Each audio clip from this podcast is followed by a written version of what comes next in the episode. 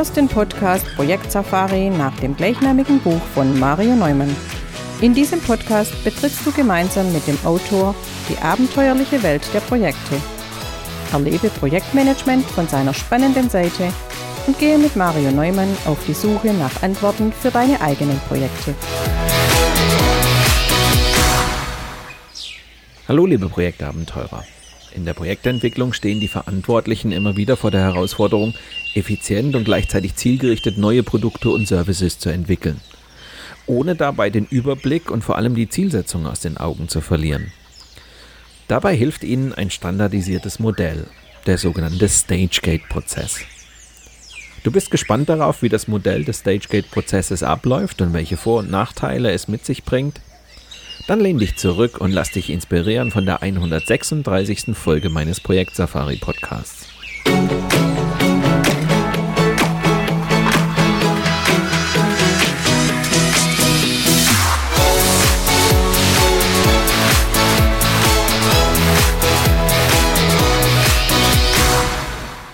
Der Stagegate-Prozess wurde von Robert Cooper und Scott Adgett entwickelt.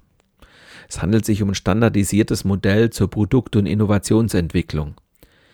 Der Prozess sieht vor, dass ein Entwicklungsprojekt nicht vom Projektstart bis zum Projektende in einem durchgezogen wird, sondern dass es mehrere Stufen, sogenannte Stages, durchläuft.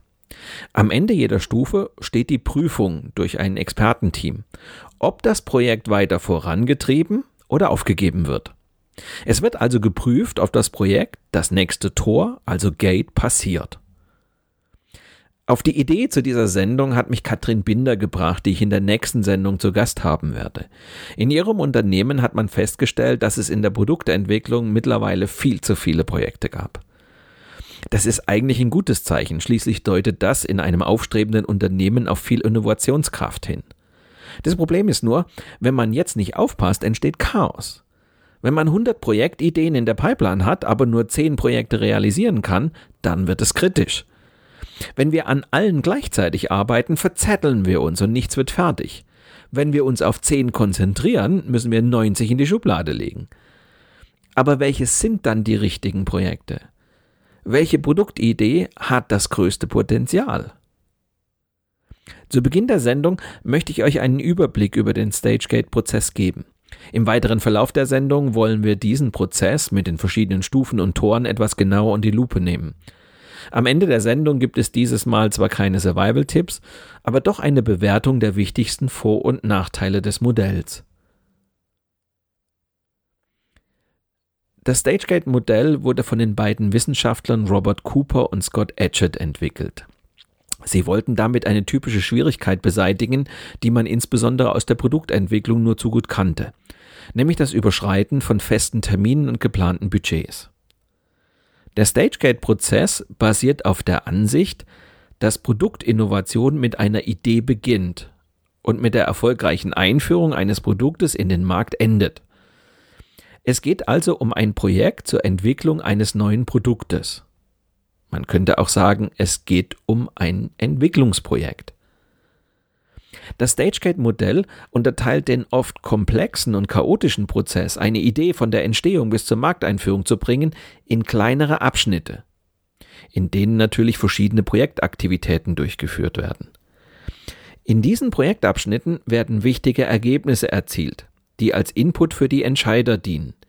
Die sollen nämlich in Meetings darüber entscheiden, ob und wie es in dem Projekt weitergeht. Das sind die sogenannten Gates. Scott Adgett war überzeugt, dass Innovationsprozesse extrem wichtig sind, um als Unternehmen erfolgreich zu sein. Er definierte fünf Faktoren für einen erfolgreichen Prozess. Der erste Faktor, der Fokus aus Kundensicht. Was immer wir in der Produktentwicklung machen, wir müssen es aus der Brille des Kunden betrachten. Das klingt zunächst banal.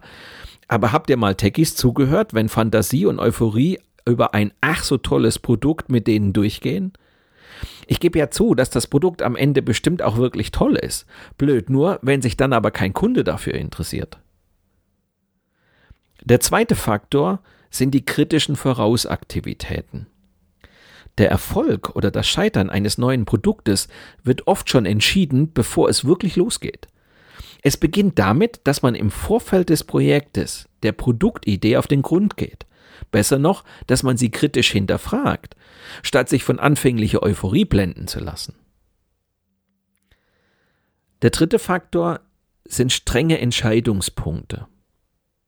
Zu viele Projekte, nicht genügend Ressourcen, eine übervolle Pipeline, problematische Projekte, die nicht gestoppt werden. Das sind alles Symptome für ein nicht funktionierendes Lenkungssystem. Erfolgreiche Unternehmen stellen sicher, dass sie an verschiedenen Gates klare Go-No-Go-Kriterien haben, anhand derer sie entscheiden, wie es mit einem Projekt weitergeht. Der vierte Faktor sind echte funktionsübergreifende Teams. Innovationsprojekte sind per se komplex. Sie benötigen Input und betreffen oft viele andere Teile der Organisation. Deshalb beeinflusst die Art, wie Projektteams organisiert sind und wie gut die Teammitglieder zusammenarbeiten, den Erfolg dieser Projekte. Starke, talentierte Projektleiter, die für den Erfolg des Projekts verantwortlich sind und die echte funktionsübergreifende Teams führen, sind der Erfolgsfaktor schlechthin. Und der fünfte Faktor, Top-Management-Beteiligung. Der Fisch stinkt bekanntlich vom Kopf her. Das Top-Management muss sich nicht nur klar zur Produktinnovation bekennen, es muss das Projekt auch klar und sichtbar unterstützen. Ohne diese sichtbare Unterstützung werden sich die Erfolgsraten definitiv verringern.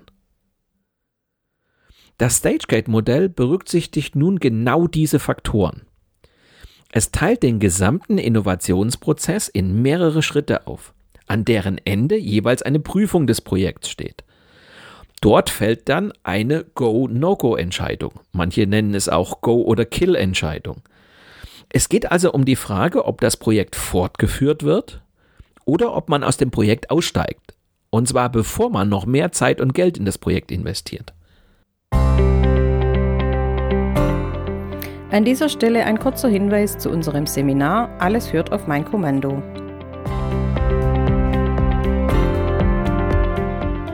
Sobald ein Projekt über Abteilungsgrenzen hinausgreift, sind die Herausforderungen an eure Führungskompetenz erheblich. Ein neu zusammengesetztes Team, wenig verlässliche Strukturen, eine ungewisse Zukunft, bei all dem keine disziplinarischen Befugnisse. Wie ihr dieser Anforderung gerecht werden könnt, ist Thema dieses Seminars von Mario Neumann.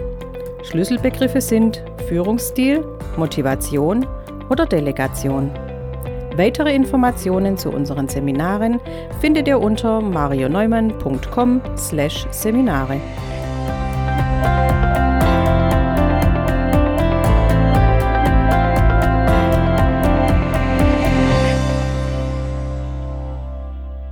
So, wie läuft nun also der Stagegate-Prozess ab? Wie der Name schon sagt, beinhaltet der Prozess sogenannte Stages. Dabei handelt es sich um einzelne Arbeitsphasen eines Innovations- oder Produktentwicklungsprozesses. Innerhalb einer solchen Arbeitsphase arbeiten Projektteams klar definierte Arbeitspakete ab. Anschließend werden die Ergebnisse dieser Stages zusammengetragen und gemeinsam analysiert. Danach findet eine Bereitstellung der Informationen statt, die im zweiten übergeordneten Element des Stagegate-Prozesses, dem Gate, als Entscheidungsgrundlage dient. Wörtlich übersetzt handelt es sich bei einem Gate um ein Tor oder eine Schranke. Das Gate dient der Qualitätskontrolle. Als Projektleiter haben wir die Aufgabe, ein solches Projekt oder Vorhaben durch jeden Stage zu führen. Jedes Stage ist so aufgebaut, dass dort spezifische Informationen erfasst werden, die das Projekt zum nächsten Stage oder Entscheidungspunkt bringt. Jede Stage ist durch die ihm eigenen Aktivitäten definiert. Diese Aktivitäten sind so ausgelegt, dass relevante Informationen erfasst werden und das Risiko und die Unsicherheit schrittweise reduziert werden. Jede Stage legt Wert auf zusätzliche Informationen, um die Unsicherheit niedrig zu halten. Man will ja weder mit dem Projekt Schiffbruch erleiden, noch später einen Flop des entwickelten Produkts riskieren.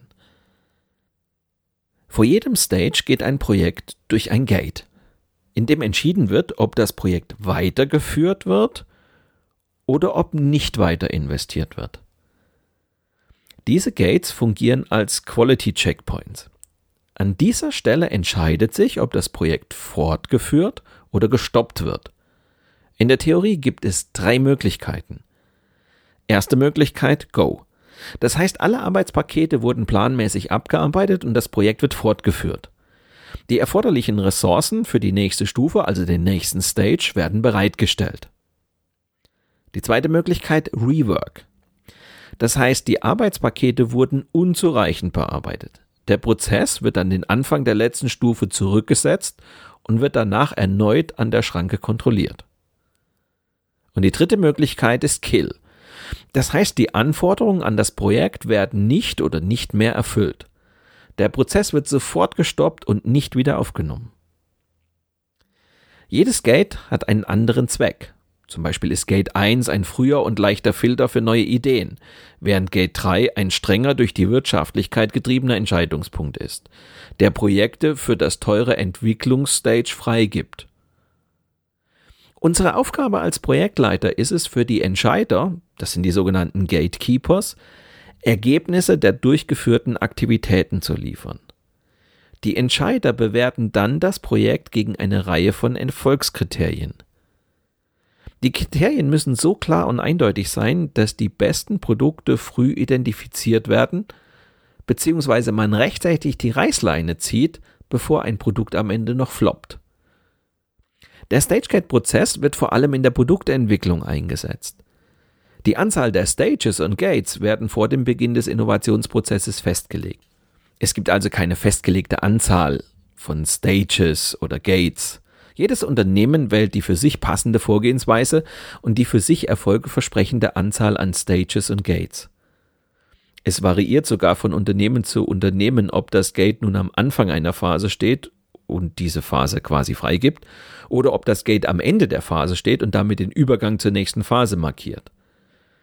Schauen wir uns dazu mal ein Beispiel an, und zwar aus jenem Unternehmen, mit dem ich zuletzt an einem solchen Prozess gearbeitet habe. Zum besseren Verständnis, dieses Unternehmen entwickelt Produkte, die vor allem in Autowerkstätten zum Einsatz kommen. Und zwar zur Fahrzeugkontrolle, für Abgasmessungen und was sonst so notwendig ist, um ein Fahrzeug in Schuss zu halten. Das Unternehmen hat sich für fünf Stages und Gates entschieden. Die Produktentwicklung beginnt mit der sogenannten Screening-Phase. Diese markiert die Vorabaktivitäten und wird gar nicht als Stage bezeichnet. Mit einem Idea Catcher soll eine anfangs oft vage durch die Köpfe geisternde Idee eingefangen werden. Daher der Begriff Idea Catcher. Am Ende der Screening-Phase kommt man zum Gate 1, dem Plausibility Check. Hier wird kontrolliert, ob die Idee erfolgversprechend klingt oder ob es sich doch eher um eine Schnapsidee handelt. Es wird also die Sinnhaftigkeit des Vorhabens geprüft. Gate 1 markiert den Übergang zu Stage 1. Stage 1 ist die sogenannte Scoping-Phase. Jetzt wird die Idee regelrecht abgeklopft. Der Markt wird analysiert, das Marktpotenzial abgeschätzt und die Wettbewerbssituation analysiert. Zudem wird eine erste grobe Projektplanung durchgeführt, um ein besseres Gefühl für Zeit, Umfang und Ressourcen zu bekommen. Am Ende der Scoping-Phase erreicht man das Gate 2, den Potential Check. Hier wird kontrolliert, ob es für das Produkt einen Markt gibt und ob sich das Projekt in einer passablen Zeit realisieren lässt. Es wird also das Potenzial und die Machbarkeit des Vorhabens geprüft. Gate 2 markiert den Übergang zu Stage 2. Stage 2 ist die sogenannte Business Case Phase. Im Business Case wird die wirtschaftliche Rechtfertigung beschrieben. Es geht dabei um die Frage, ob es sich lohnt, in dieses Vorhaben zu investieren. Um diese Frage zu beantworten, muss man sich mit dem angestrebten Nutzen, den eigenen Unternehmenszielen, der Wirtschaftlichkeit und möglichen Risiken beschäftigen. Am Ende der Business Case Phase erreicht man das Gate 3, den Profitability Check. Hier muss die Geschäftsführung oder andere Entscheidungsträger eine fundierte Entscheidung über das weitere Vorgehen treffen. Dabei wird vor allem die Wirtschaftlichkeit des Vorhabens geprüft. Gate 3 markiert den Übergang zu Stage 3. Stage 3 ist die sogenannte Development Phase. Jetzt beginnt die eigentliche Projektarbeit, also die Produktentwicklung. In dem von mir betreuten Unternehmen bedeutet das die Entwicklung eines Prototypen. Es wird ein Design erstellt, ein Prototyp entwickelt und dieser ausgiebig getestet. Außerdem wird überlegt, wie sich das Produkt in größerer Stückzahl produzieren lässt. Am Ende der Development-Phase erreicht man das Gate 4, den Prototype-Check. Hier wird kontrolliert, ob der Prototyp erfolgversprechende Ergebnisse geliefert hat. Funktioniert er wie, wie gedacht? Bleiben die Kosten im kalkulierten Rahmen? Wie lässt er sich produzieren? Es wird also die Umsetzbarkeit des Vorhabens geprüft. Gate 4 markiert den Übergang zu Stage 4. Stage 4 ist die sogenannte Test and Validation Phase. In dieser Phase wird das Produkt ausgiebigen Tests unterzogen. Es wird wirklich auf Herz und Nieren geprüft, auch, auch von ersten Testkunden. Das gibt zusätzlich Sicherheit und eventuell noch wichtige Hinweise darauf, was man noch optimieren könnte, bevor man das Produkt auf den Markt wirft. Am Ende der Test and Validation Phase erreicht man das Gate 5, den Test and Validation Check. Jetzt steht die Entscheidung an, ob man mit dem Produkt wirklich auf den Markt geht. Bevor die gesamte Rollout-Maschinerie angeworfen wird, trifft die Geschäftsführung die Entscheidung, ob man den letzten Schritt wirklich geht. Gate 5 markiert den Übergang zu Stage 5. Stage 5 ist die sogenannte Market Introduction. Jetzt wird die Markteinführung vorbereitet. Die Produktion wird vorbereitet, der Vertrieb geschult, Marketingunterlagen entworfen, Service und Hotline informiert und so weiter und so weiter. Wichtig ist aber, dass in dieser Phase die Markteinführung nur vorbereitet wird. Es ist noch nicht der Rollout. Am Ende der Market Introduction erreicht man das sechste und letzte Gate, den Market Rollout Check. Jetzt schauen sich alle Beteiligten tief in die Augen und kontrollieren, ob alles bereitsteht, um den Rollout zu beginnen. In der Regel wird hier ein Rollout nicht mehr gestoppt, sondern allenfalls verschoben, weil beispielsweise der Vertrieb noch nicht geschult wurde oder wichtige Unterlagen noch nicht zur Verfügung stehen. Es wird also die Verfügbarkeit des Produkts geprüft. Gate 6 markiert den Übergang zum Rollout und ist gleichzeitig das Ende des Projekts. Der Vorteil der stufenweise Betrachtung liegt in der Schonung von Ressourcen. Sollte sich in einer der früheren Stages bzw. Gates herausstellen, dass das Projekt nicht wirtschaftlich ist oder andere Anforderungen nicht erfüllt, kann es sofort gestoppt werden, ohne weitere Kapazitäten zu belasten. Damit Innovationsprozesse nicht ineffizient ausarten, entwickelten Robert Cooper und Scott Edgett den Stagegate-Prozess, der vereinfacht ausgedrückt als Meilensteinanalyse bezeichnet werden kann. Einzelne Arbeitspakete werden vorab definiert, bevor Gatekeeper nach Beendigung einzelner Pakete an jeder einzelnen Projektstufe über die Fortführung oder aber auch die Beendigung des Projektes entscheiden. In der heutigen Sendung kann ich euch kaum Survival-Tipps mitgeben, die ihr üblicherweise an dieser Stelle erwartet. Aber ich möchte euch gerne auf einige Vor- und Nachteile des Stagegate-Prozesses hinweisen. Grundsätzlich bewerten viele den theoretischen Ansatz von Robert Cooper und Scott Edgett positiv. Es gibt aber auch einige, die das Modell eher kritisch sehen. Der Vorteil des Modells liegt zweifelsohne in der Ressourcenschonung durch das stufenweise Vorgehen. Das hilft, um die vorhandene Kapazitäten effizient einzusetzen. Außerdem findet quasi eine Aufteilung der Teammitglieder entlang der Stages statt. In jedem Stage wird quasi eine andere Brille aufgesetzt, um das Projekt zu bewerten. Dadurch sind in den jeweiligen Stages auch Teammitglieder mit unterschiedlichen Kompetenzen gefragt. Das gleiche gilt für die verschiedenen Gates. Auch dort sind oft andere Entscheider und Entscheiderinnen gefragt, die über die Fortführung des Projekts entscheiden. Auf jeden Fall werden die einzelnen Schritte und Entscheidungskriterien für alle Beteiligten transparent. Und niemand kann sich darüber beschweren, warum an seiner Projektidee nicht gearbeitet wird, obwohl sie doch ach so toll ist. Ich sehe im Wesentlichen zwei Nachteile. Da ist einmal die Gefahr der Bürokratie, die durch einen solchen Standardprozess entstehen kann. Und zum anderen wird der Prozess natürlich auch starr und erlaubt kein flexibles Reagieren auf neue Situationen. Die Gefahr der Bürokratie kann man in den Griff bekommen. Man muss sich halt für einige wenige, dafür aber sehr effiziente Werkzeuge entscheiden. Vom Zielkreis war schon in der letzten Sendung häufiger mal die Rede. Aber auch ein Business Model Canvas kann helfen, schnell den Kundennutzen abzuklopfen. Der Prozess klingt zwar starr, aber dadurch ist das Projekt als solches keineswegs starr. Das darf man nicht verwechseln. Die Development-Phase, in der der Prototyp entsteht, kann man sogar agil gestalten. Da spricht überhaupt nichts dagegen. Das, was am Ende wirklich starr ist, ist die Verständigung darüber, wie wir unsere Projekte Schritt für Schritt vorantreiben. Und wir entscheiden nicht mehr aus dem Bauch heraus, welchem Projekt wir Vorfahrt einräumen und welche Projekte wir eher stiefmütterlich behandeln. Dafür gibt es mit dem Stagegate-Prozess klare und transparente Kriterien. In meiner Arbeit als Trainer und Berater erlebe ich immer wieder, dass sich Unternehmen mit viel zu vielen Projekten herumschlagen. Viele sehen diese Baustelle als Teil des Portfolio-Managements. Das finde ich problematisch, weil sich das Portfolio-Management eigentlich um die laufenden Projekte kümmert. Das heißt auf jene Projekte, die es durch die Tür geschafft haben und nun umgesetzt werden sollen. Häufiger ist es aber viel zielführender, dass sich die Verantwortlichen als Gatekeeper betätigen und es erst gar nicht so weit kommen lassen. Das heißt, einen Teil der Projektideen und Vorhaben konsequent abweisen, weil man schlicht Chaos verhindern will.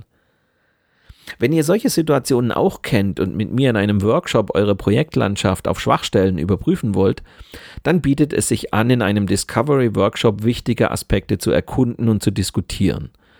Einen Hinweis auf diesen Workshop gibt es in den Shownotes zu dieser Sendung. Weitere Informationen zu mir und meiner vielfältigen Arbeit als Trainer und Berater für eine erfolgreiche Projektarbeit findet ihr auf meiner Internetseite unter www.marioneumann.com.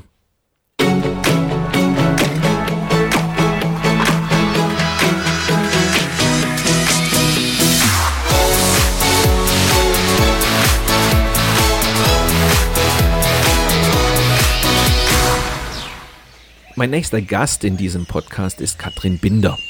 Katrin hat in ihrem Unternehmen, das mit einer Vielzahl von Projekten und Vorhaben zu kämpfen hatte, durch einen klaren Stagegate-Prozess dafür gesorgt, dass wieder mehr Struktur in die verschiedenen Entwicklungsvorhaben gekommen ist. Ich möchte mit Katrin Binder im Interview der Woche darüber sprechen, wie sie dabei vorgegangen ist und was die wichtigsten Erfolgsfaktoren waren. Wenn ihr gespannt darauf seid, wie man in einem Unternehmen Struktur in eine Vielzahl von Projekten bringt, dann hört doch in zwei Wochen wieder rein oder abonniert einfach meinen Podcast Projekt Safari bei SoundCloud, Spotify, Google oder Apple Podcasts. Dann bleibt ihr immer auf dem Laufenden. Mit diesem kleinen Hinweis endet die heutige Episode meines Podcasts Projekt Safari. Danke fürs Zuhören, hinterlasst mir eine positive Bewertung auf eurem Podcast-Plattform und bleibt mir auch während der kommenden Episoden treu. Euer Mario Neumann.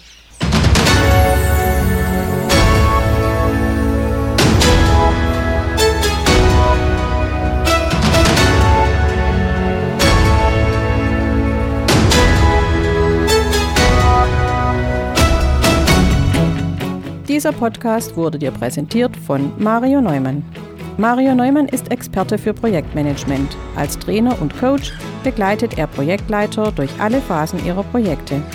Seine Methoden hat er aus der Praxis für die Praxis entwickelt. Effektiv, leicht verständlich und sofort anwendbar.